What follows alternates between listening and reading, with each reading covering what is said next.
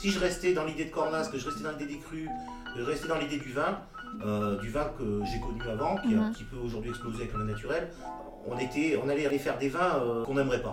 Voilà.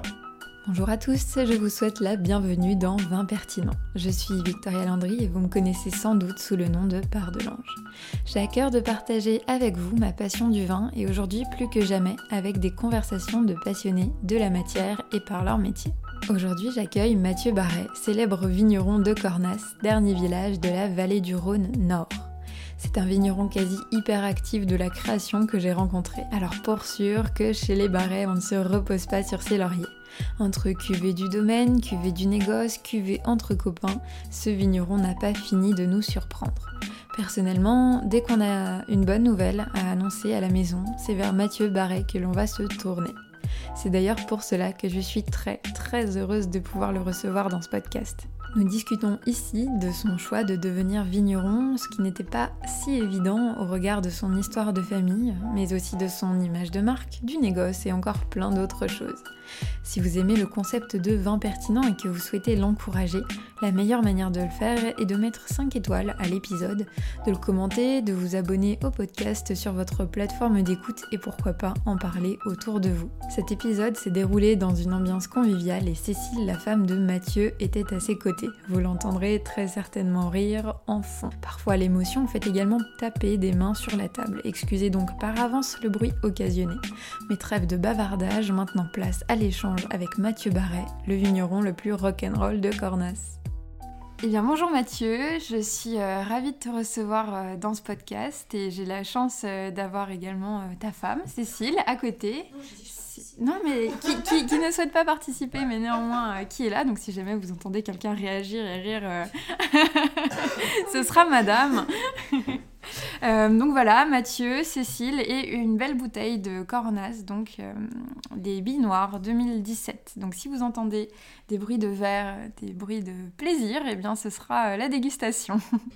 Merci donc beaucoup Mathieu d'être là. Alors tout d'abord, est-ce que je peux te demander de te présenter tant personnellement que professionnellement? Bon, d'abord, bonjour à tout le monde. hein, ravi de vous rencontrer via ce podcast. Donc, moi, je suis Mathieu Barré, un vigneron qui exerce sur Cornas depuis 20 ans. Je suis arrivé en 97, mais sous avec mon grand-père. Après, j'ai fait un petit peu de coopérative sous le nom de mon grand-père. En 2000, euh, j'ai quitté cette coopérative euh, célèbre de Tain-Hermitage. euh, qui désirait pas euh, me suivre dans mon projet de culture biologique. Parti donc à faire des bouteilles à partir de l'année 2001. Euh, nous, on a toujours pratiqué la culture biologique, donc depuis le début. Période où on était un peu isolé, un peu seul, malheureusement. Voilà, donc après, moi, ce que mon parcours, c'est un parcours assez, assez simple, assez euh, direct sur le sur le- l'idée de faire du, des vins de terroir? Tes vins de terroir. Voilà. Et, euh, et est-ce que c'est. L'aventure du vin, elle a commencé euh, par, par la famille? Ben, les vignes étaient à mon grand-père, donc oui. Après, mon grand-père, lui, était passionné de botanique, plus donc de plantation de vignes, donc il plantait Mhm. de la vigne. Il aimait euh, exploiter un peu la vigne. Il a, beaucoup, il, il a loué son vignoble, euh, en grande partie, à Jean Lyonnais, notre vigneron de, de Cornas, euh, qui n'exerce plus aujourd'hui. Et il a, il a planté beaucoup de vignes, il a gardé une petite partie qui faisait le week-end en, en amusement, on va dire, et qui livrait à la coopérative. C'est pour ça qu'on était liés par ses premières Mhm. vignes, par la coopérative. D'ailleurs, Jean Lyonnais nous a rendu les vignobles en 2006, la, la totalité. C'est là où on a, on a quand même pris une, une ampleur plus importante. Euh, donc à- jusqu'à 2006, on a un domaine plutôt réduit, assez Mhm. euh, de petite taille. Et à partir de 2006, un domaine qui a pris tout de suite une, une taille euh, d'un coup un, un peu plus massive. D'accord. Euh, donc vous êtes passé de combien d'hectares aujourd'hui? Euh, alors on était passé, on a commencé avec, euh, jusqu'à 2006, on, est- on était de 3 à 6 hectares, parce que j'en avais planté. Et à partir de 2006, on est passé à 13, euh, 13 hectares. D'accord. Et après, on a planté jusqu'à aujourd'hui 20 hectares. Ça fait quand même euh, beau, Ouais, belle aventure. Beaucoup de plantations. J'ai mon grand-père m'est planté, mais moi j'aime bien aussi. Ah ouais. Et, et du coup, justement, le fait qu'il soit, soit passionné par la botanique, il, il, euh, exploitait déjà ses, ses vignes en, en bio, ce qui n'était pas tendance à l'époque, je suppose. Bon, mon grand-père avait tendance à. hum, En quoi on dirait il, était, oui, on peut dire qu'il était très proche du bio. Euh, Mhm. Ce qu'il aimait beaucoup, c'était. Il a planté beaucoup d'espèces de, euh, d'arbres de, pour créer de la biodiversité. Il a planté d'une manière assez euh, particulière parce qu'il a planté en terrasse. Euh, il a planté en terrasse, ça veut dire que des terrasses avec talus végétalisés, c'est-à-dire Mhm. qu'on a la- un équilibre entre la vigne et le, le milieu sauvage, Mhm. donc le biotope euh, de Cornas, donc ce qui, a, qui aujourd'hui est un vrai capital euh, énorme de, dans le sens où on a vraiment un lieu qui est équilibré entre la vigne et la nature, euh, donc avec les- la biodiversité, ce qui aujourd'hui paraît être euh, une nouvelle révolution. En fait, euh, il y a beaucoup d'anciens qui l'avaient déjà euh, euh, mis en route. Eh ben, mon grand-père, en fait, lui, labourait des sols déjà avec un petit motoculteur. Mhm. Euh, il mettait un tout petit peu de Roundup, euh, donc euh, le fameux Roundup de Monsanto, de, de notre, notre ami le glyphosate, sur les taches de chien dents et de ronces. Donc une utilisation qui était plutôt intelligente du, du glyphosate, Partiel, ouais. qui aurait d'ailleurs pu être une bonne idée d'avenir pour l'agriculture si, si les gens avaient utilisé le glyphosate de façon Mhm. intelligente.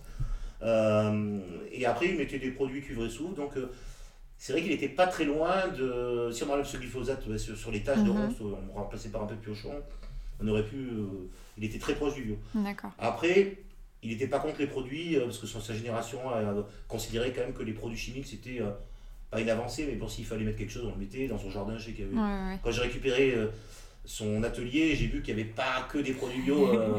euh, il y avait même certains produits qui étaient. euh, bon, on a conservé même. c'est peu- Ouais, le lobby a bien Voilà. fait son travail et Bah, non, je pense que tout le monde qui tous. récupère la maison de son grand-père, il trouve des produits. euh, bon, un peu- voilà, Un donc, peu euh, limite, limite. je dirais pas jusqu'à dire qu'il était bio, mais bon, c'est vrai qu'il avait une philosophie quand même de travail qui était euh, paysanne. voilà. Mhm. Et euh, est-ce que tu penses que ça t'a influencé sur ta perception du végétal et sur ta manière de faire le vin? Non, euh, la comme on travaille mon grand-père, en fait, je, je l'ai pas trop. euh, à part ce motoculteur que, je- qui me, qui, d'ailleurs, que j'ai utilisé les premières années, Mhm. il n'y a pas eu. Non, je pas. Mon grand-père, en fait, il était. Il, il m'a pas trop transmis son savoir-faire. Euh, euh, parce qu'en fait, quand je suis arrivé, moi je suis arrivé en 97, il est mort en 98. Mhm. Avant, je faisais mes études, mais on était plutôt en conflit. Ah oui. Euh, bah, pas un conflit euh, affectif, on était en Mhm. conflit. euh, parce que lui, en fait, il avait promis à son père, euh, dans son beau-père, euh, qu'il serait jamais agriculteur. Parce qu'à l'époque, être agriculteur, c'était pas une source de revenus sûre pour sa, Mhm. sa fille. Donc il avait dit, euh, en gros, bah, je te donne la main de ma fille, mais tu ne seras pas agriculteur. Donc toute sa vie, il a fait de l'agriculture par... euh, en on va dire, secret euh, non, il a entretenu les vignes en plus d'un travail à côté. Donc il était ingénieur, euh, lui, bah, il était euh, dans AEDF, quoi, on va dire. Mhm. Par procuration, il a, il a entretenu ce domaine, donc il Mm. était agriculteur quand même, mais il, est- il a respecté sa parole de cette manière-là. Et comme moi j'ai voulu, j'ai dit, bah, moi le domaine, il faut, on va le reprendre, Ouais. pas, on va pas le laisser comme ça dans les mains des fermiers, Mhm. il faut le, re- on va le reprendre dans la famille. Ben, lui, pour lui, c'était non. Parce que c'était une promesse qu'il avait Ouais. fait, que lui, il n'avait pas pu faire, Mhm. Et ça lui a pas, ça l'a un peu déstabilisé. Alors après, il a accepté, mais c'est vrai que ça n'a pas été. euh, euh, donc il m'a écrit des lettres, euh, Mhm. voilà, il, il m'a un peu transmis par lettre. Le- des lettres qui ont, qui on peut pas dire qu'ils m'ont influencé, c'est pas, D'accord. elles m'ont, elles m'ont touché plus que euh, influencé. Ouais. Là où il m'a influencé, c'est sur sa manière de planter le, le coteau, Mhm. parce que bon, ça j'y ai, j'y ai travaillé, donc j'ai, j'ai, j'ai plus ou moins validé ses, ses choix Avec les terrasses, donc. avec les terrasses Mhm. par exemple. Euh, qu'est-ce qu'il y a? Bah, Lui, il m'a, donné l'amour du, du, du lieu, parce que le coulé, c'était pour lui, c'était un lieu euh, extraordinaire. On peut parler de ça comme si c'était. euh, pour lui, c'était Saint-Tropez de. Ah On va dire Saint-Tropez. Carrément. C'était Le, paradis, quoi. Oui, bien sûr. C'était le, le coulé, c'était. Mhm. Et c'est vrai que, étant petit, c'est peut-être ça qui m'a, ça m'a un peu influencé sur, sur cet endroit, quoi, Mhm. voilà, sur l'amour de ce lieu. D'accord. Parce que pour euh, préciser aux auditeurs, donc euh, Cornas et bon, bah, un peu toute la vallée du Rhône, c'est euh, c'est très pentu comme, euh, comme terroir. Oui. Et donc on a, il y a deux manières de faire. Soit on ne fait pas de, de, de- de culture en escalier un peu. Voilà, En fait, il y a terrasse. méthodes. Ouais, c'est on garde la pleine pente, ou alors on met des chalets. C'est dans les chalets, on met des petits murets pour baisser Ouais. la pente, mais on garde quand même les pentes. Mhm. Ou alors après, on terrasse. Ça veut dire que là, on, on, on casse les pentes en escalier Ouais. et, et on végétalise sur les talus. Ouais. Euh, Voilà. j'ai, eu la chance de faire un petit tour avant, de, avant ce podcast et cet enregistrement justement et euh, je comprends le côté Saint-Tropez c'est vrai que c'est, euh, extrêmement beau euh, on, se, on se met un peu dans la montagne on a vu sur le Rhône sur les vignes on est en plein milieu de la nature il y a les oiseaux et il y a, y a de l'herbe aussi entre, entre les rangs alors ça apparemment c'est la nouvelle tendance aussi mais bon ça Ouais, c'est pas vraiment la nouvelle tendance. C'est, c'est que maintenant, on- avant une vigne propre, c'était une vigne euh, qui ressemblait à une route ou à un goudron. hein. Mhm. Euh, maintenant, on commence à considérer que qu'une vigne propre, c'est une vigne qui n'est qui est, qui est pas désherbée, euh, mais qui est quand même entretenue. hein. c'est un mélange entre le entre le l'herbe et le et le travail. Mais bon, après, moi, je je suis pas, entièrement d'accord. euh, dans l'idée qu'il faut plus travailler les vignes, par exemple. Il y a quand même des vignerons qui. Je pense qu'il y a une période de 2-3 mois où il faut avoir des vignes un peu euh, entretenues. Quoi. Qui, tiennent, euh, qui tiennent la route.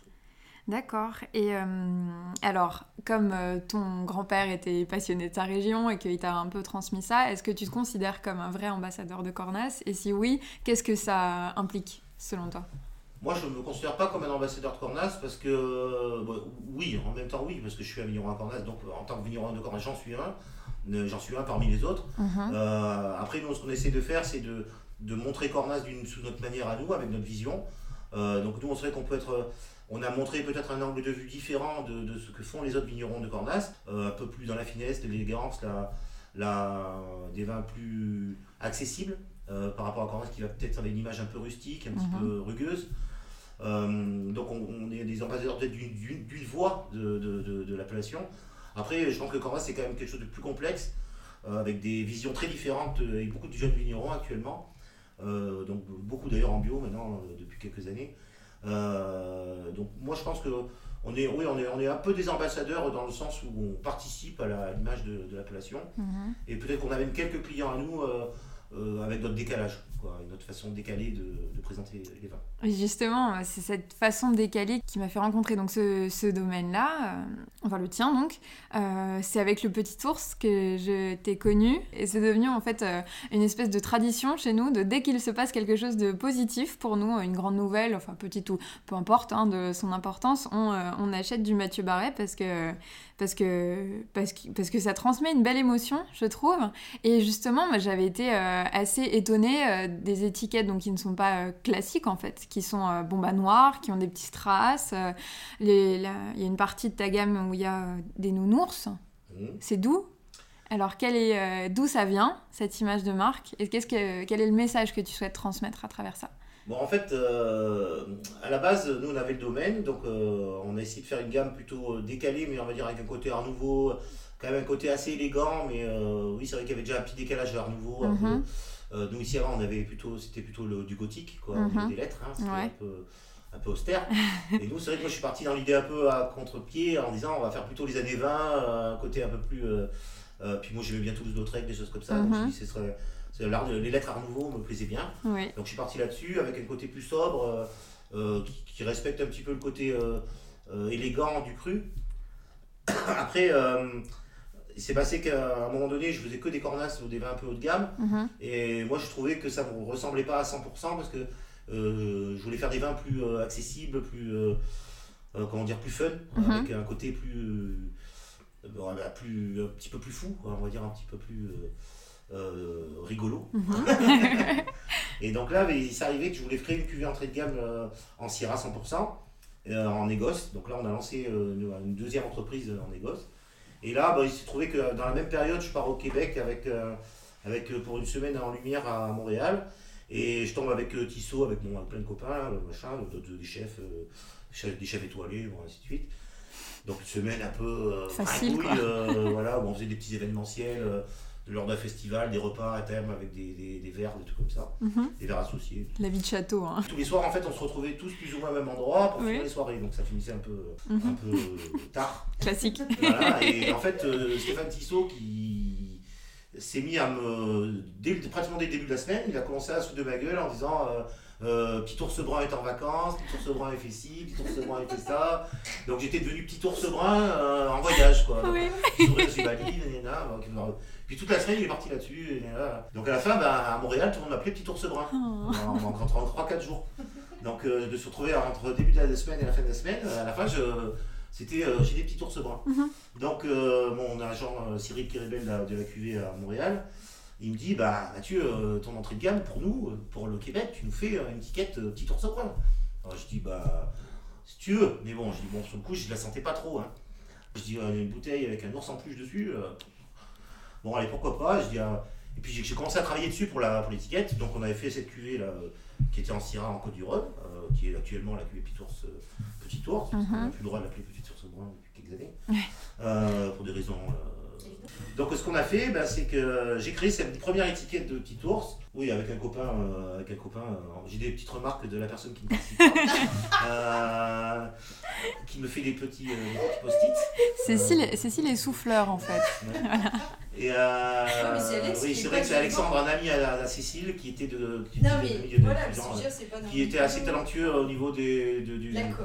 de la com, là, Mhm. voilà, qui nous a fait le premier. euh, J'ai demandé qu'il me fasse un, un petit ours.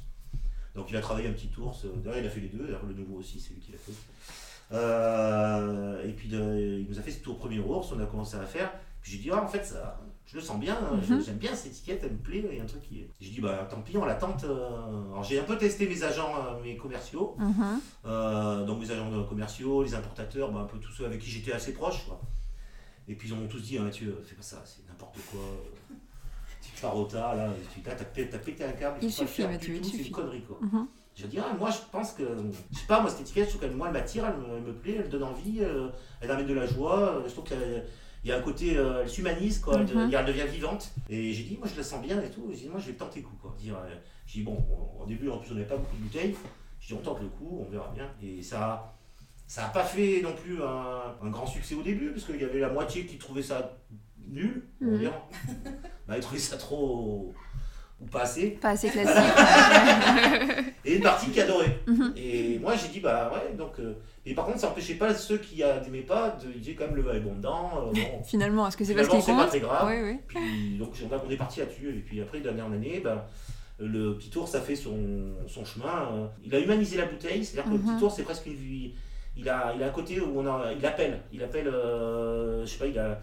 Il y a quelque chose d'un peu de magique dans, dans, ce, dans ce dessin, Mhm. dans cette étiquette. Un peu naïf et Ouais, innocent. un peu naïf, euh, ouais. innocent, qui, qui, qui fait pas peur Ouais. et qui donne envie. Et puis comme de, de- dans la bouteille, il y a, il y a ce qu'il faut, euh, derrière, bah, ça, ça, amène, euh, ça amène ce que ça doit amener, c'est-à-dire faire passer des bons moments aux gens qui les ouvrent. quoi. Ouais. Voilà, c'est un peu ça le... Donc après, ben, ce, ce tour, ben, comme c'était notre premier vin, on s'est dit, ben, il faut ça devenir le logo du, du négoce. Puis après, le petit ours, ben, il- puis après moi, je me suis un peu enflammé, et je suis parti un peu... euh, voilà.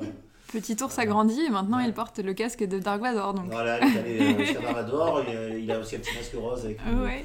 sur certaines De gangster, là, le-. Donc lui, ça c'est plus un petit, un petit clin d'œil aux au taggeurs avec qui on fait son Ouais. étiquette.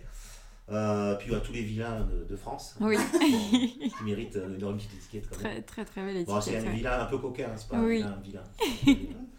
Non, après l'idée, voilà, après c'était après on on est parti en délire là-dessus. et- Mhm.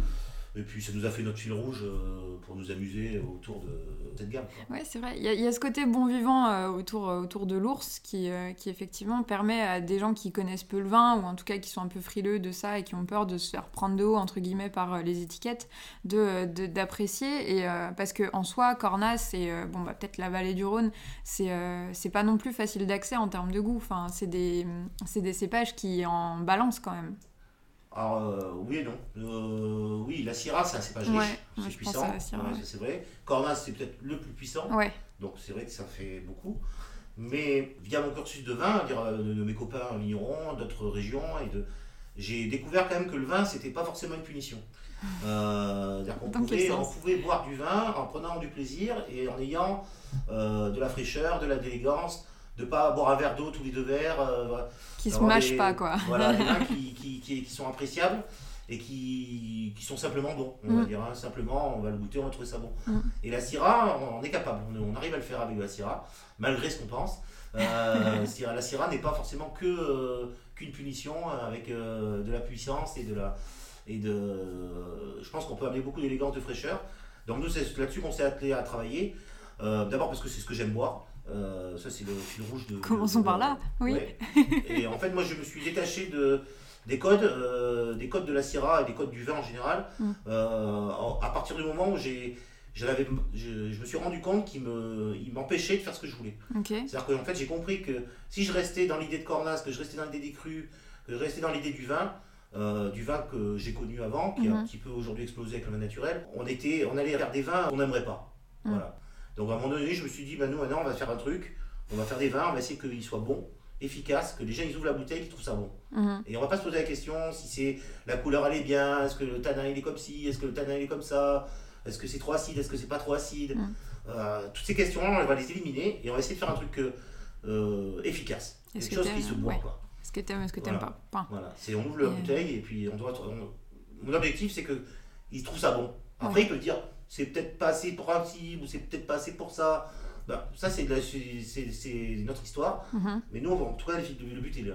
Ok, et ça a pris justement combien de temps de réaliser qu'il fallait euh, un peu s'émanciper de toute cette image qu'on a de, de Cornas dans le côté classique? Alors, Je peux pas le situer en, en date précise parce que euh, au début, je pense que c'était assez. On était.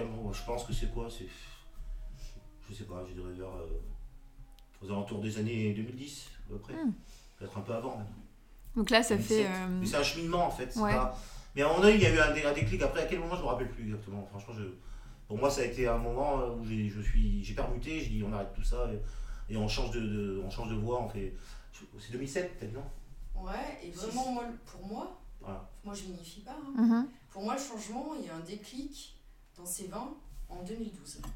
À partir de 2012, il y a, que- il y a quelque chose pour moi qui a changé. Et depuis, Et en 2012, il y a eu un événement particulier ou c'est vraiment genre un je matin sais- je euh, sais pas. Non, je sais pas. Non, vraiment euh, 2012 quoi. Ouais, Ok. ouais, une toute façon, euh, une vinification. Ouais. Quand on construit, quand on construit un- une identité, parce qu'en fait c'est ça de quoi on parle, euh, elle se- c'est pas quelque chose de, euh, de conscient. En fait, c'est, on est plus dans l'inconscient parce qu'en fait on travaille, on voit, on goûte, on, et puis en fait on, on est en mouvement entre ce qu'on a fait avant, Mhm. ce qu'on va faire demain et ce qu'on fait en ce moment. Et tout ça, en fait, ça se mélange en permanence et, on a- et, ça avance. Mhm. Donc euh, à des moments, bah, il y, a des- il y a des choix qui se font et, et on permute, euh, on, on tourne à des moments. euh, on- et puis ces fois, c'est pas forcément. Bah, une fois on permute sur, le- sur les élevages, une fois on permute sur des. C'est dans la vigne, moi, c'est c'est un peu un, un- un bordel. quoi. Je vous vois un peu comme un petit chimiste là, tous les vignerons à tester des trucs un peu. Euh, chimiste, c'est pas trop. Non, le enfin, mais- Non, mais dans, Euh. dans l'attitude de. Dans, dans l'attitude, oui, voilà, bien sûr. Non, non, mais c'est, oui, oui, je- je- c'est, c'est pas le bon mot, c'est sûr. Non, mais dans le sens de tester des hypothèses et puis finalement valider, en valider, hop, Moi, on passe à autre chose. est- euh, on fait de l'empirisme. Ouais. Euh, C'est-à-dire que on, on, on- essaye, des- on, on, a des- on- théorise des choses, Mhm. on les pense, on les réfléchit, on les imagine, Mhm. on les essaye. Et après, euh, moi j'ai toujours une cuvée, quand, quand je fais une cuvée par avec le négoce, bah, parce que j'en crée beaucoup plus avec le négoce maintenant Ouais. qu'avec le domaine. Parce que le domaine, forcément, c'est un peu. euh, comment dire J'avais dit euh, un mot qui n'est qui est pas très joli, mais c'est plan-plan. On va dire, c'est un peu. C'est classique. Ouais, on est un peu. C'est un peu ce que je. J'adore le domaine parce que c'est le- il y a le côté entier avec le avec la vigne, avec tout ça. Bon, Mhm. euh, c'est vrai que c'est quelque chose de, de- de majestueux, Ouais. mais en même temps, il y a un côté ennuyeux parce que on est un peu dans. euh, bah, pas ennuyeux dans le sens du travail parce que c'est pas ennuyeux du tout, mais on est ennuyeux dans le sens de la créativité. Ouais. On est on se retrouve toujours avec nos cuvées, Mhm. nos parcellaires. euh, bon, c'est un peu. euh, on se fait un- pas- bon, c'est- au niveau créativité, c'est un peu. D'accord. On peut pas améliorer toujours, bout- on fait des petits détails de changement et on ajuste les choses, mais Ouais. c'est un peu chiant. quoi. C'est un peu comme un plat, comme un- dans un mec à un restaurant qui a son plat, que tout le monde vient manger, mais c'est toujours le même. Quoi. Ouais. Ça fait 30 ans que tu fais ton plat, euh, Bon, bah, il est euh, amélioré, mais euh, bouge-toi, quoi. à mon avis, il a peut-être envie de faire notre plat. Oui, bien sûr. Voilà. Donc le négoce, lui, nous permet de faire, euh, d'être plus créatif. Donc, euh, et là, moi, dans ce cas-là, moi, je pense qu'il faut à peu près 2-3 ans pour qualifier la cuvée. Mhm. À peu près pour, euh, la première année, on, fait un- on, on- on part sur une idée. Mhm. Deuxième année, on refait un peu la même chose, mais on modifie deux trois trucs. On est- Et après, la troisième année où on a réussi notre coup, et là on finalise à peu près le truc, ou alors on change. Et on D'accord. repart sur trois ans. Ok. ok, oui, parce que pour, euh, pour les auditeurs, en gros, on a euh, le domaine du coulet, donc qui a pour euh, image un peu ces deux buses comme un dessin, je sais pas, chez le psy, je me souviens plus de ronchache, hein, quelque chose comme ça, je sais jamais le dire correctement. Ouais, quelque chose comme ça. Donc ça, c'est les cuvées du domaine. Voilà. Et ensuite, on a le négoce avec justement cette imagerie du petit ours qui fait sa life un peu. pff, qui part dans des aventures assez incroyables. Et donc, euh, tu disais que tu faisais appel à un graffeur pour faire des étiquettes? Alors on a plusieur euh, possibilités, mais c'est vrai que notre principal euh, dessinateur c'est Mhm. euh, Rémi Acesa, suspect, un, un tagger, Mhm. un ami à nous. Après on a aussi, on travaille aussi un peu avec d'autres de- dessinateurs aussi. Donc là on a vécu en, en projet avec le dessinateur de, qui est membre du groupe des Berruriers Noirs là, qui va nous faire Mhm. une étiquette aussi. Euh, on a eu Jules Jules Maillard Maillard. aussi, qui nous a fait une nouvelle cuvée là, pour, euh, qu'on aime bien, donc qui propice à faire peut-être quelques étiquettes aussi. Ouais. Mais c'est vrai qu'on a tendance à. Rémi, c'est quand même. C'est un peu notre. euh, préféré. chouchou. Notre- Bah, c'est notre chouchou. Mais, mais là, on a. Non, Puis après, chaque année, on a les trois barbus où on fait euh, Mhm. intervenir un nouvel artiste. Donc, pourquoi pas, d'ailleurs, utiliser Jules Maillard ou des choses comme ça. Et Donc, alors, on est assez ouvert à ça. ok. Hein. Et donc les, les trois barbus, c'est encore un projet qui est à côté. Mais après, il y a des... après, je fais des projets avec des, des amis. Mhm. Donc euh, ça c'est un peu un truc que j'ai développé avec, euh, avec David Reynaud et Stanislas Valut, euh, Domaine de Villeneuve et, euh, et des Brières à, à, à Croze, à, à notre sur le principe de, hum, de mélanger trois vins de trois domaines, donc trois identités. Donc on part sur les vins finis, parce que si on, prend, si on vinifie les raisins des autres, on, on s'approprie un peu leur identité. Et donc là, et, et après on construit une cuvée d'assemblage avec trois vins de, de- alors, on en met trois parce que deux, je trouve que ça faisait. Trois, ça fait. Bon, on en peut C'est mettre plus quatre. équilibré. euh, Je sais pas pourquoi mais On, a fait ça. Euh, on était trois. Bon, bah. Il n'y a pas nécessairement de storytelling autour de tout. hein. Voilà, on Non, fait ce qu'on peut avec ce qu'on a, Non, visiblement. on était trois, en fait, on était trois et on était copains, On voilà, on est partis sur trois. Ah ouais. On était barbus, on était trois barbus. D'accord. Et après, on a mis un artiste qui nous met euh, chaque année un petit peu de, de folie dans cette cuvée. Ok. Et vous, donc vous changez d'artiste tous les trois Tous les ans parce que vous Tous les chan- ans. tous les ans pour, euh, pour les trois barbus. Hmm. Et après, je fais aussi un petit partenariat avec Jean-Claude et Lapalu en Beaujolais et Dominique Belluard en Brouilly. Où là, on part sur une cuvée un peu plus, euh, un peu plus naturelle. Euh, un peu plus naturelle dans le sens euh, pur et dur, euh, dire sans soufre ajouté. euh, voilà. Euh, qui est euh, voilà qui part sur une autre idée avec euh, alors avec eux c'est un petit peu plus euh, là on travaille un peu plus avec des personnes âgées et c'est vrai que c'est un peu plus compliqué donc on met pas ça tous les ans en place donc il quelques années pour euh, préparer euh. On a perdu Cécile. Ouais, mais c'est super ce côté touche à tout parce que donc il y a la biodynamie, il y a des vins qui sont accessibles, il y a des vins qui sont classiques, il y a des vins qui changent tous les ans, il y a des, gens- il y a des vins nature, euh, Ouais. il n'y a, pas de- il y a pas de fin. Ben, j'essaye de m'arrêter, j'ai un peu du mal. C'est la peur de l'ennui ou. euh, C'est un peu ça, c'est un peu la, Attends. peur de la routine. En fait, j'ai Ouais. peur, euh, euh, si je reste sur mes, sur mes, euh, sur mes cuvées, on va dire, euh, ouais, ça c'est j'aurais tapé, ouais. Ouais. Euh, Il y a Cécile qui nous demande des, euh, des étiquettes. Donc, on a, pour décrire un peu l'étiquette du vin nature, c'est un côté un peu. euh, il y a marqué les trois barbus, euh, un peu rock'n'roll et un peu euh, déjanté. Donc, Barbare euh, voilà, un peu Ah, c'est barbare. ta- hein. C'est un tatoueur. Par un tatoueur, donc qui a été, euh, ouais, c'est euh, écrit euh, en orange avec des têtes de mort sur un fond noir. Et ensuite, on a une autre étiquette. C'est un petit ours trop mignon qui euh, aurait, enfin, si, qui a sur son sur son ventre un, un message qui dit j'aurai ta peau et une petite peau d'ourson. ah bah oui, c'est c'est un peu violent, mais euh, mais, Non, ça, mais non. ça donne envie, hein. Franchement. euh. ah, ça c'est un, ça c'est nouveau, hein, c'est une C'est- macération pelliculaire. Ça. Et qu'est-ce que- qu'est-ce qu'une macération euh, pelliculaire Euh, ben, c'est de laisser le blanc en contact avec euh, ben, les pellicules, du, les raisins blancs en- dans, dans le jus, euh, donc comme un rouge en fait. On vinifie un blanc comme un rouge tout simplement. d'accord. Et ça lui. En fait, les tanins du, du- de- de- des peaux euh, de, donnent, se mettent dans le jus et en fait, en s'oxydant, prennent la, porte de la couleur orange. C'est pour ça qu'on appelle ça un vin orange. Ah, le Mais fameux. en fait, c'est un vin blanc qui, euh, qui, qui, va, qui, va, qui, qui, grâce au tanin du, du raisin blanc, va, Mhm. va s'oxyder. quoi. Ok. Ouais, c'est hyper tendance, on en voit plein en ce moment. euh. Ouais, non, mais on fait, moi j'ai fait ça pour un copain, euh, ben, ça je l'ai fait, je voulais pas le faire, euh, parce que j'étais pas trop fan de, de, de ça, puis en de compte, j'ai un copain, mon copain là qui vit aux États-Unis, il m'a dit ouais, fais-en pour m'amuser, machin, Mhm. j'ai fait- dit j'essaye, et en fait c'est pas plus. C'est vraiment une aventure Donc, de en copain, quoi. C'est beau. Bah, après, oui, euh, le négoce, si, si on s'amuse pas avec, euh, ça n'a aucun intérêt.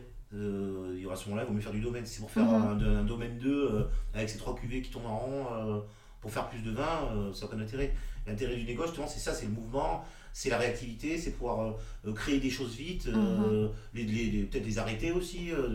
c'est amener de la vie dans, dans, dans, dans le truc et puis de- de- d'aller dans des peut-être des choses qu'on fait pas. Euh, voilà, j'ai voulu faire un rosé parce que je n'en ai pas fait. Euh, j'ai fait des bulles parce que je n'en avais jamais fait. euh, Ah ouais, voilà, incroyable je fais ces des, bulles. pour, pour, pour m'amuser parce que j'en ai jamais fait de ma vie. Je dis, il faut que j'en fasse quand même. Bah oui. Je dis, Genre, je vais pas euh, faire ma vie sans avoir fait des. Je suis vigneron, j'ai jamais fait de bulles. non, mais c'est vrai, j'ai jamais fait de, trop de rosé. donc, donc après, bah là, j'ai fait des billes parce que je. Alors, c'est peut-être une connerie, mais je n'en ai jamais fait. donc Mhm. Je vais faire des billes. Mais d'ailleurs, J'en aurais fait une fois, moi. D'ailleurs, mon premier podcast euh, que j'ai lancé là, de cette série où j'interroge des gens, c'était avec un graphiste et euh, on avait comparé les étiquettes de bouteilles. Et forcément, j'avais amené le Prout Impérial de Mathieu Barret. Euh, il a adoré, il a fini par l'acheter. Mm. Donc Ah euh, Et vraiment. ça, c'est Rémi hein, qui a. C'est vraiment bien. hein. Mais là, Rémi, lui, il est parti dans un. Parce qu'en fait, au début, on avait fait une quête assez. euh, bah, une quête de vin. Et en Mhm. fait, lui, il est parti dans un, un blason impérial. Ah ouais. Au crayonné. C'était rococo, qu'en euh, gros, C'est une ouf. étiquette où il a dû passer je sais pas combien d'heures dessus. Ouais. Et, euh, mais il est parti parce que lui, en fait, c'est, bah, lui, il est parti un peu dans la même idée que moi. Mhm. J'ai jamais fait un blason impérial. Donc il est parti en sucette et il a passé des. pour, pour faire ça. Et en fait, c'est lui qui, qui s'est approprié le, le, le truc, quoi. Et qui a créé son petit délire, là. Et c'est incroyable. Quand on voit le dessin, il est magnifique. Eh oui, oui, oui, il est, il est vraiment superbe. Euh, il y a deux semaines, j'interrogeais justement une, une jeune vigneronne de Savoie, donc qui, elle, a commencé par le négoce à faire son vin parce qu'elle avait pas assez d'argent pour s'acheter les vignes et elle voulait voir ce que ça donnait, quoi.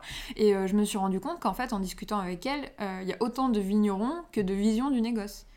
J'ai... Parce Euh, que... Le négoce, ça veut rien dire, en fait. Oui. En fait, même moi, je dirais sur le principe, on ne devrait même pas en parler. mhm, euh, du négoce ou pas négoce. Euh, Aujourd'hui, ça c'est une vision fran- française de Mm. dire euh, un vigneron, alors le vrai vigneron il a des vignes, et le faux vigneron euh, c'est le négociant. Sur le principe, c'est vrai que quand on est vigneron avec des vignes, on a le côté faire du raisin, et ça c'est important quand même dans, dans la, dans la façon de faire son vin et, de, euh, et dans la sensibilité qu'on peut avoir euh, en tant que vigneron. Mm. Mais bon, je dirais là, on est plus viticulteur. euh, le négoce, parce que le vin, en fait, le, le- le- le- faire du vin par le négoce, ça peut être aussi fait avec des viticulteurs. C'est-à-dire que c'est un, c'est un vinificateur, un vinificateur- c'est, c'est l'association de deux Mhm. personnes. C'est au lieu de- d'être tout seul, on est, on, est, on, est, on deux. Mais bon, sur un domaine, on n'est jamais tout seul non plus. Oui, Donc en fait, on est, on est, on est, on est, qu'on soit tout seul avec son équipe euh, ou avec à deux élément, avec l'équipe des autres. Ouais. En gros, en gros Ça on deux équipes, quoi. Vous avez une équipe de, de, de la notre équipe plus l'équipe de notre partenaire. Au fond, c'est presque plus comme un repas quatre mains euh, que qu'autre chose. Donc c'est, je vois pas en quoi euh, il y a une différence euh, de fond. Euh, alors la différence de fond, elle se fait si son partenaire n'est pas dans le même délire que nous. C'est-à-dire que si on, on prend un gars qui fait n'importe quoi, ouais, qui fait de, bah, qui travaille pas, qui fait n'importe quoi, c'est- un jugement de valeur. Qui a mais pas la même vision, voilà, qui n'a pas la même vision que nous de la a viticulture. ambition aussi, il y a de ça. il faut qu'ils aient la même vision, la- au, moins la même, au moins la même vision de la viticulture. Mhm. Parce qu'après, nous, on prend le raisin, donc après, on l'amène où on veut le raisin. Hum. Mais par contre, s'il n'a pas la vision de la viticulture, on ne peut pas travailler avec lui. Ouais. Là, après, c'est pas cohérent. Là, on fait du négoce qui est, qui est un peu incohérent et qui, qui, à mon avis, est une erreur de dire il ne faut pas le faire. Ouais. Pour, moi. Mais selon, Mais, euh, selon moi, le, la, la société dans son ensemble a plutôt cette vision-là, justement, du Oui, négoce. parce que vision quand. d'un négoce des- des- que- qui est fait euh, de, de manière un un peu euh, Brutal. euh, brutale, ouais, Ouais. dire que fait financièrement. pour faire ouais, c'est ça. C'est du business, c'est de l'export. euh, Je dirais qu'un domaine, c'est fait aussi pour faire des sous. Mhm. Euh, Oui, on euh, je connais pas beaucoup de vignerons qui, Qui vivent d'amour et d'eau travaillent fraîche. Ouais. hein. Euh, donc, euh, ouais, je suis pas persuadé que cet argument tienne beaucoup la route. Non, c'est sûr. Par contre, euh, parce que bon, euh, moi, quand je fais du. Le négoce, pour moi, ce que j'appelle. Il y a, il y a- il y a deux négoces. Il y a aussi le négoce, on achète du vrac, on les mélange, on fait un peu de la tambouille. Bon. Après, après on peut. euh, moi, pour moi, le négoce, le domaine, c'est pareil, parce que des, domaines, néga- des, des mauvais domaines, il y en a plein. Euh, des mecs qui travaillent mal leur vigne, il y en a plein. Des mecs qui travaillent mal leur vin aussi. Bon, des négociants qui sont mauvais, il y en a aussi. hein. Mhm. Après, il y a des bons et des mauvais dans les, dans les, De tous les partout. secteurs d'activité. Eh hein. oui. Donc euh, pourquoi le négoce serait mauvais et le domaine serait bon euh. Et puis- c'est pas- si simple que ça, je crois. Je pense qu'on peut être. Il y a des meilleurs négociants que de domaines. Il y a des, y a négociants qui sont meilleurs que, que en vin, qui, qui font de sorte des vins bien meilleurs. Mhm. Je peux citer des, des, des vignerons. bah, il y a aussi beaucoup de vignerons qui sont aujourd'hui des références, qui ont débuté par le négoce, Mhm. en faisant du beau travail de négoce, en, en achetant des beaux raisins, en faisant. euh, donc non, je crois, je crois pas que. Ce que je dis toujours, moi je dis, je crois pas que mes partenaires euh, soient plus mauvais que moi en viticulture. Je crois qu'ils sont euh, au moins pareils, quoi. Et, euh, et sinon, différents. et- même des fois meilleurs. Mais Ouais. Mais non, mais vous êtes le meilleur de toute façon. dire. Non, non, on peut pas l'être. Je flatte, je flatte. bon. Non, non, les vignerons, euh, la viticulture, je veux dire, je pense que le négoce, il, est, il dépend autant que le domaine d'un code moral. Mhm. Euh, Est-ce qu'on va, si on travaille bien son négoce euh, comme on travaille son domaine, il n'y a pas de. D'ailleurs, quand on voit ma gamme, je pense pas qu'on voit un écart euh, réel de, de qualitatif euh, Mhm. entre mon domaine et. Et ça, ça, c'est comme une preuve de, je pense, de, sur- de qu'on on travaille avec les bonnes personnes. Oui, parce que finalement, en fait, la- la- tout, tout ce qui est TQV en négoce, c'est euh, c'est même pas. C'est pour t'amuser, en fait. En partie. Et aussi pour euh, apporter de nouveaux clients euh, qui sont différents ou qui n'ont pas les mêmes. euh, Non, il y a, il y a eu une, première phase où on avait un certain besoin de, de grandir. mhm. parce qu'on a investi sur une cave de, de taille importante. Mhm. Il fallait à un moment donné, on était un peu juste avec ce qu'on avait, pour, ce qu'on faisait à l'époque. Donc il a fallu que je mette un petit peu plus pour, pour arriver à ce- un équilibre. Mais après, aujourd'hui, il faut avouer que je suis plus dans. Pas du tout dans une logique de, de faire du vin pour, euh, pour, euh, pour, pour du, du côté économique. On va dire toutes les cuvées que je fais en plus aujourd'hui, c'est simplement euh, pour m'amuser. Parce que j'ai envie de faire et voilà. Donc c'est pas spécialement un besoin. Bon, après, bon, on les vend quand même. Hein, on- Ah oui. voilà. Mais je veux dire, c'est pas. Il n'y a pas d'objectif, on va dire. Là aujourd'hui, moi, si, si, si- dire, tous les ans je dis que j'en fais, j'arrête et puis j'en fais une. Donc, euh, j'ai arrêté de le dire. Oups. non, parce qu'il y a une petite opportunité qui se crée. euh, quelqu'un qui me dit j'ai ça, je dis ah ouais. Eh Là oui. j'ai un copain qui m'a dit j'ai du cinceau. Je dis ah le cinceau. J'ai envie d'en faire le cinceau. Bah oui. Donc, euh, j'ai- J'ai pas fait. Ah Ouais, le cinceau, c'est un, c'est un peu le gamet du sud pour moi. Ouais. c'est C'est pas ce qui me, qui, m'a- qui me plaît. Et bon, j'ai j'ai pas dit oui encore, mais. Mais très Voilà. bien. Donc après, voilà, c'est après c'est le problème de, là, de l'opportunisme euh, technique, c'est-à-dire qu'on quand on propose un truc qui nous, qui nous intéresse, voilà, voilà, on, on, on reste- c'est un peu comme un, quand on est un gamin, un gamin dans un, truc de jouet. hein. Bah ouais. On dit tiens, il y a le truc qui est bleu, ouais, mais il y a le rouge aussi, il me plaît bien. non? Ah. Après tu fais, tu dois fois il veut le jaune. Et Booba le disait lui-même, pas le temps pour les regrets. Voilà, Voilà. c'est ça, il faut s'amuser un peu. Mhm. Bon, après, ça veut pas dire qu'on gardera toutes les cuvées. euh, Peut-être certaines qui, qui changeront. Ou... Là, je veux faire évoluer Vilain sur notre style. euh, Voilà, on va Mhm. voir. Après, on peut aussi, on a envie de rajouter des. On peut essayer de trouver des solutions pour s'amuser sans trop augmenter la, la capacité de la cave, parce qu'au bout d'un moment, on en fait un peu beaucoup. Quoi. Mais bon, C'est terrible, c'est terrible, c'est c'est choix. Choisir, c'est renoncer, mon Dieu. voilà, un petit peu. Et euh, pour euh, orienter plutôt euh, la question sur ce qui se passe en ce moment et l'actualité, comment est-ce que ça s'est passé le gel à Cornas? Bah, nous, en fait, on, a, on est un village qui gèle peu.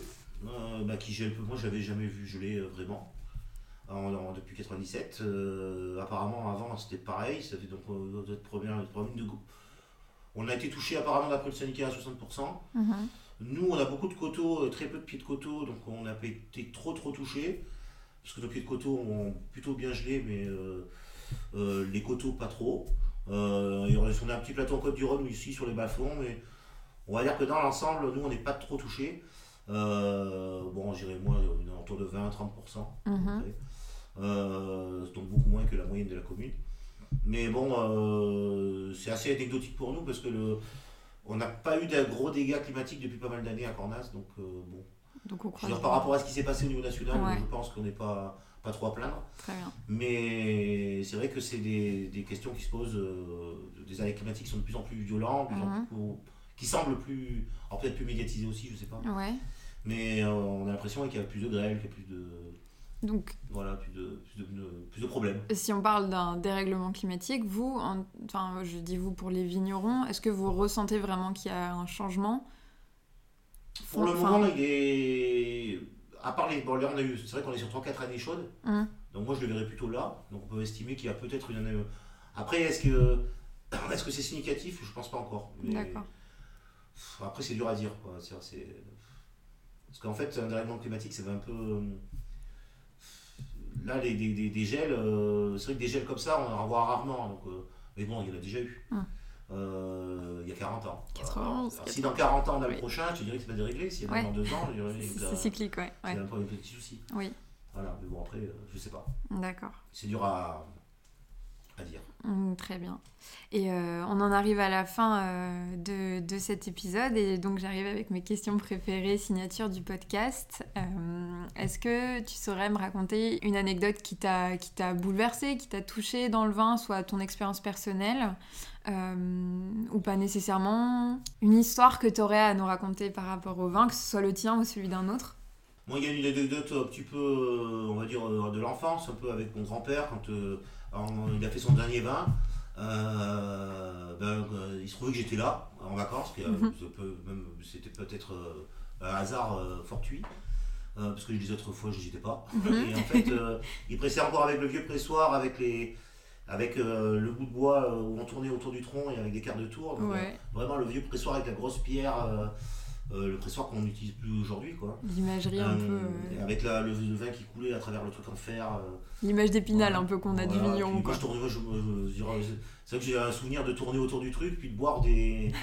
euh, de boire à au, au pressoir comme ça. Euh, avec ma mère qui dit euh, mais il va pas être bourré, mon grand-père qui lui dit euh, bah non, euh, c'est c'est du jus de raisin, alors qu'on pressait, donc si on pressait c'était que c'était du vin. Euh, et puis bon après j'ai bien dormi apparemment. Donc on va dire que c'est ma première euh, Cuite euh, cuite ou dégustation euh, euh, de, de grande taille. Voilà. Donc, euh, en primeur, super primeur quoi. bah, du primeur de cornasse, euh, bu comme du jus de, jus de raisin. Mhm. Donc Brut il devait de- bon, il devait bon. hein, j'ai- pas mauvais souvenir en tout cas. Très beau. Et, euh, et ma dernière question, donc ce sera la suivante. Euh, si tu devais donner un conseil à un novice du vin, un débutant ou une débutante du vin, euh, qui souhaite commencer à s'éduquer à la matière, qu'est-ce que tu lui, qu'est-ce que tu lui conseillerais? Moi déjà je lui conseillerais de, de boire le vin sans, sans se poser de questions. De boire le vin comme elle boirait un, comme, comme elle boirait ou qu'on mangerait un, un plat ou Mhm. on boirait un liquide. Et de trouver, de se dire est-ce que ça me fait. Est-ce que je trouve ça bon Est-ce que je trouve ça pas bon Euh, D'être assez binaire. Mhm. Euh, est-ce que ça est-ce qu'il passe bien Est-ce qu'il me brûle pas Est-ce que est-ce que est-ce que dans ma bouche c'est pas trop sec Euh, Est-ce que vraiment je, ce moment-là était un moment de, de- ce que je bois me plaît ou me Mhm. plaît pas Alors des fois le vin peut demander peut-être une, une- une petite éducation euh, du, du, du- du palais, mais normalement un vin ne doit pas être une punition, donc euh, euh, il faut, faut le boire avec simplicité et, et si on se fait plaisir avec, c'est que c'est un bon vin, et si, c'est pas, si on se fait pas plaisir, c'est un mauvais vin. Donc c'est- c'est de pour soi-même. hein. Ouais, ça donc- veut pas dire qu'il sera pas bon pour quelqu'un d'autre. c'est Donc pour ça que quand on n'est pas d'accord sur une bouteille, c'est loin d'être grave, c'est juste que les palais sont pas. des perceptions voilà. quoi. Bah oui. Donc arrêtez d'intellectualiser le vin quoi. Un peu. Puis surtout rester ouvert. C'est-à-dire faut pas euh, euh, boire que des vins classiques ou avec des étiquettes euh, rassurantes, ou Mhm. boire que des vins avec des étiquettes rigolotes. Il y a des bons vins et des mauvais vins dans les deux. Donc c'est comme le négoce et le domaine. Ouais ouais ouais. C'est- pas une garantie. Un vin nature n'est pas une garantie. Un vin bio n'est pas une garantie. Un vin biodynamique non plus. Et il y a que. Et un vin chimique non plus. Ça peut être très bon. pas certain. Il y a malheureusement des très bons vins dans, les vins que, que j'aime d'ailleurs boire aussi. Ah Mais, euh, faut en boire moins parce que c'est pas ce qu'il y a dedans. Soyons ouverts d'esprit. Voilà, Et avoir ben- puis se laisser guider. Boire tout simplement. Et voilà. Mm. Et avec modération quand même. Si, si on, si on y arrive. Si, si le cœur y... si le cœur y est, et bah écoute euh, Mathieu, je te remercie du fond du cœur pour euh, ce temps que tu m'as tu m'as offert, pour euh, tes- tes- ton histoire et euh, tout ce que tu nous as dit. Merci beaucoup pour ton accueil Et bien, merci à vous. et merci. à bientôt. Au revoir. Merci beaucoup à toi, Mathieu, pour cette conversation. Chers auditeurs, chères auditrices, avant de vous quitter, je vous informe que tous les éléments discutés lors de cet épisode sont disponibles sur mon site internet www.pardelange.com.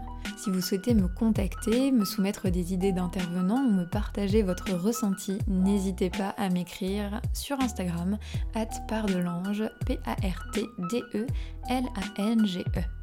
J'espère que cet échange vous a plu et qu'il vous donnera envie de vous abonner afin de ne manquer aucun des prochains épisodes.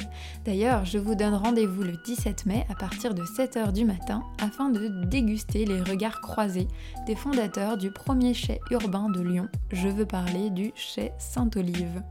En attendant le prochain épisode, portez-vous bien et surtout n'oubliez pas, santé